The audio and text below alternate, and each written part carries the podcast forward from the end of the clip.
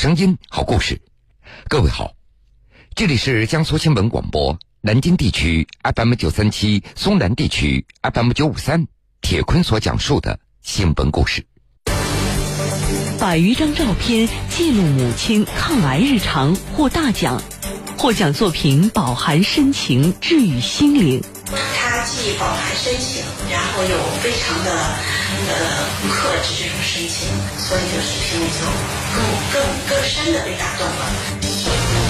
母亲坚定抗癌，儿子收获成长。儿子给了我这个勇气啊，所以我要努力的活着。不安心，包括连我爸我都不安心把他交到别人手里面。这个我来做，这是肯定是对他最好的。陪伴是最好的治愈。铁坤马上讲述。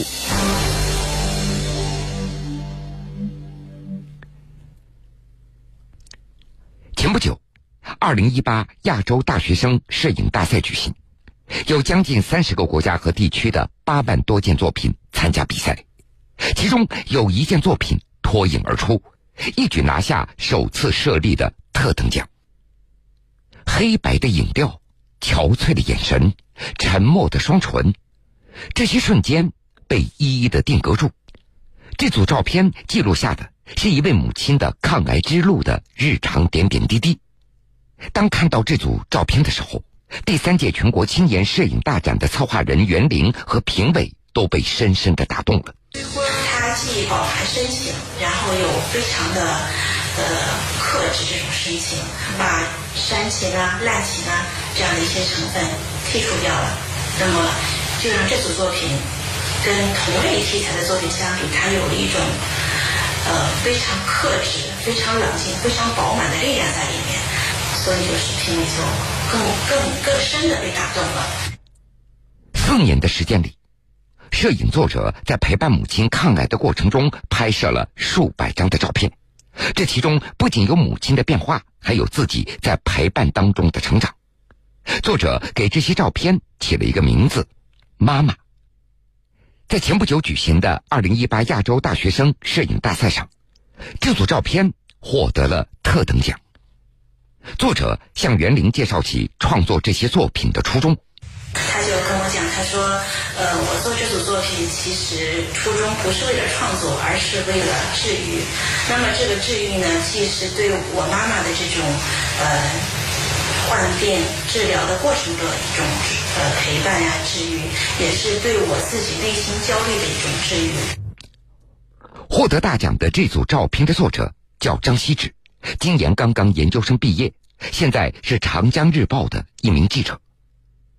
四年前，也就是刚刚拍摄这组照片的时候，张希芷还是一个在读的大四学生。有一张照片，那是两只手握在一起，手的下面是一张张的病历。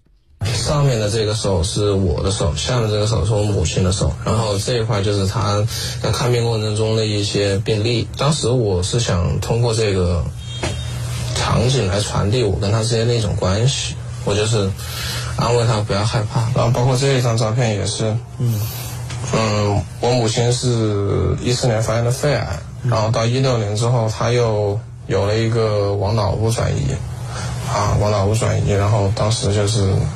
他接了那个医院对他的下的一个诊断书之后，他就开始跟我说这个事情，然后就比了这么样一个手势，就是打眼，他说我妈妈可能不太好，之后又又又不太好了，大概大概就是就是当时我就内心颤动的那一下，我就会选择按下快门。今年二十七岁的张希芷清晰的记得每一张照片背后的故事。四年前，读大四的他正准备考研究生，不错的家庭环境让这位九零后过着和身边大多数同龄人一样的衣来伸手、饭来张口的日子。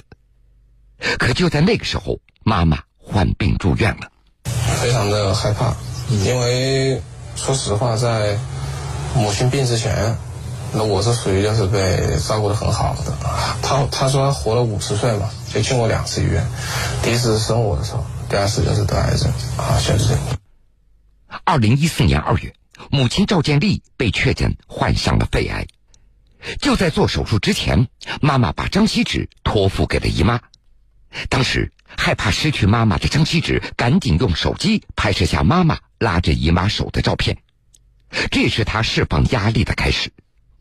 这是我姨妈的手，我姨妈的手，他就拉着我姨妈的手，就跟我姨妈说：“要是我这回不好的话，就麻烦你照顾一下洋洋，这是我的小命。”就是可能他从手术室出来，嗯，然后我就看他躺在床上面。那个时候让我唯一觉得他是活着的一个，就是他头顶上面那个生命监护仪的数字在不同的跳动。这个事情就是确实是非常严重了，就这样的老妈就突然间就成这种状态了。妈妈躺在病床上，爸爸又要忙于工作赚取医疗费，无法全天陪护。张希只决定放下所有的事情，全身心的来陪护着妈妈。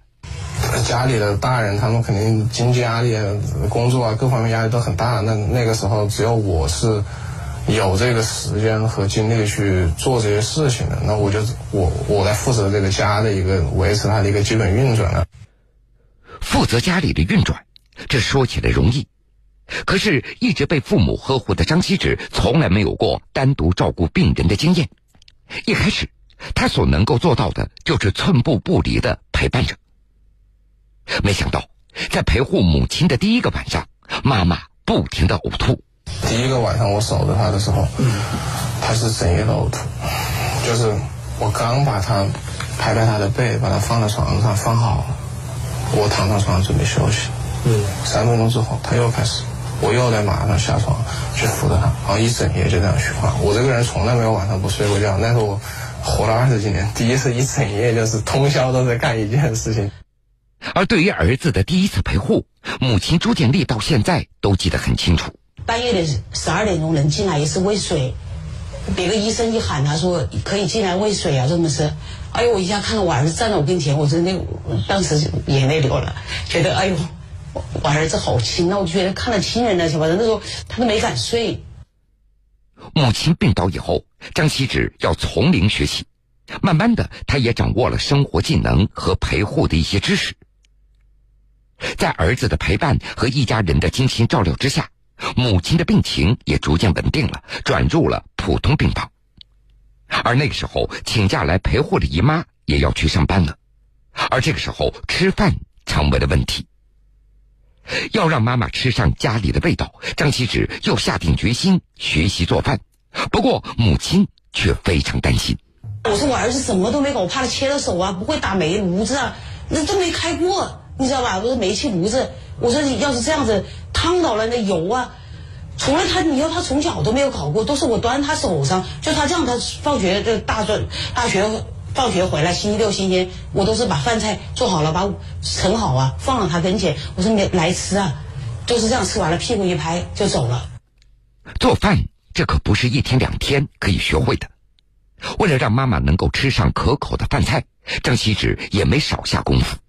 炒菜的时候，有时候油温过高，火突然一下子轰从锅里面绕下来，就吓得还是惊慌失措，就赶紧把锅盖往上面一甩。武汉的夏天，户外的温度大概有四十度了，再加上厨房里的热气，张希芷第一次体会到了妈妈在厨房里为自己准备一日三餐的辛苦。一直到现在，妈妈赵建立还记得儿子为她炒的第一个菜。他给我第一道做的是炒了一个西红柿炒蛋，呃，当时不是很好吃啊。他因为他才才学很咸，那个鸡蛋呢就是呃搞得很碎，知道吧？就没有抛起来那种。第一次他端来，但是我很感动，我哭了。我说你能做的这个样，不错了，儿子，因为你从来他就没有拿过刀，没有拿过铲子。从番茄炒蛋开始。张希芷慢慢学会了做鱼、煲汤，这每学会一道菜，他都会拍下一张照片。到现在，他已经记录下了为妈妈做过的五十多种的菜品。妈妈也开始依赖上儿子做的饭菜了。我到餐馆里啊，我不爱吃辣，已经，我就喜欢吃我儿子炒的，因为他的他炒的我就是吃的我的口味啊，我觉得不咸不淡。外面的菜呀，我吃不了了。白天要买菜做饭，晚上还要贴身陪护，父母看在眼里，疼在心里。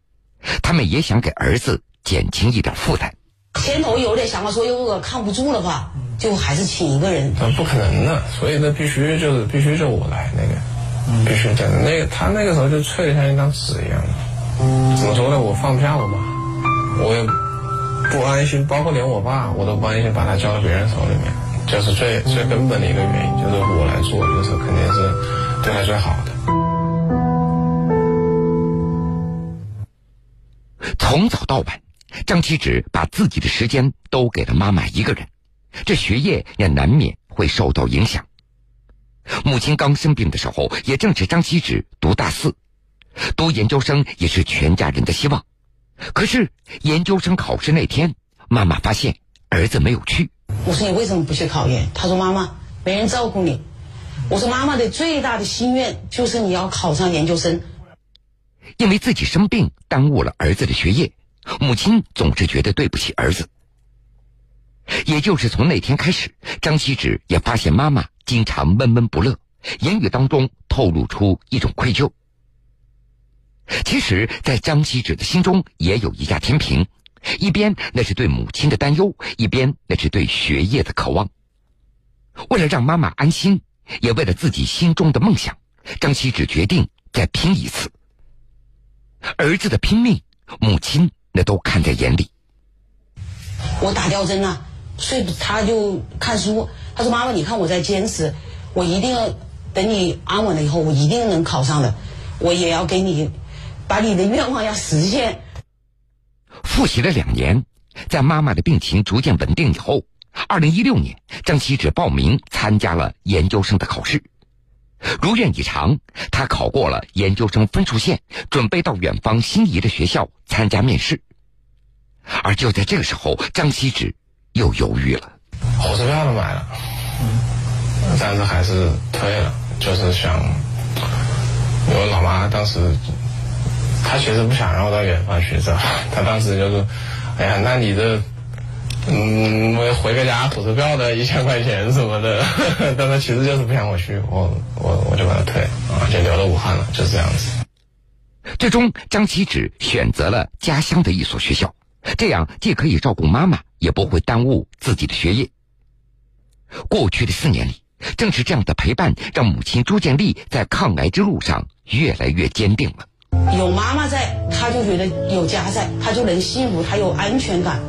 要不他是个慌的。我也是，就是儿子给了我这个勇气啊！我看着他，就是呃，能够有这些成果呀，就是儿子都能这么努力，我当妈妈的，我为什么不能给他一个安全、温暖的港湾呢？让儿子能够嗯好好的工作，是吧？能够。呃，好好的学习，能够成家了，能够立业啊，呃，我所以我要努力的活着，我就是这种心态。目前朱建立的病情控制的还算平稳，正在接受靶向药物的治疗，身体的不良反应也减轻了许多。已经参加工作的张希芷，每天下班以后，仍然把自己所有的时间留给了妈妈。而在朱建立看来，儿子的陪伴比任何药物都重要。我儿子就是我最好的药，比靶向药都好，就是我的良药。没有他，我说实在的，我觉得生活就一点的兴趣都没有。他就是我的希望。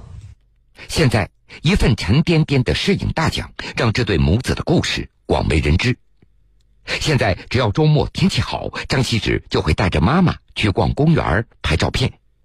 张希芷摄影作品里的内容在不断增加，而照片也由黑白慢慢的有了更多的色彩。这这个作品我肯定也会继续拍下去的啊，他可能会，我希望再拍个十几年吧，甚至二十几年、三十几年都好啊。他肯定，他的结尾就是，那就是希望能能有多远有多远。要说许多的故事给你听。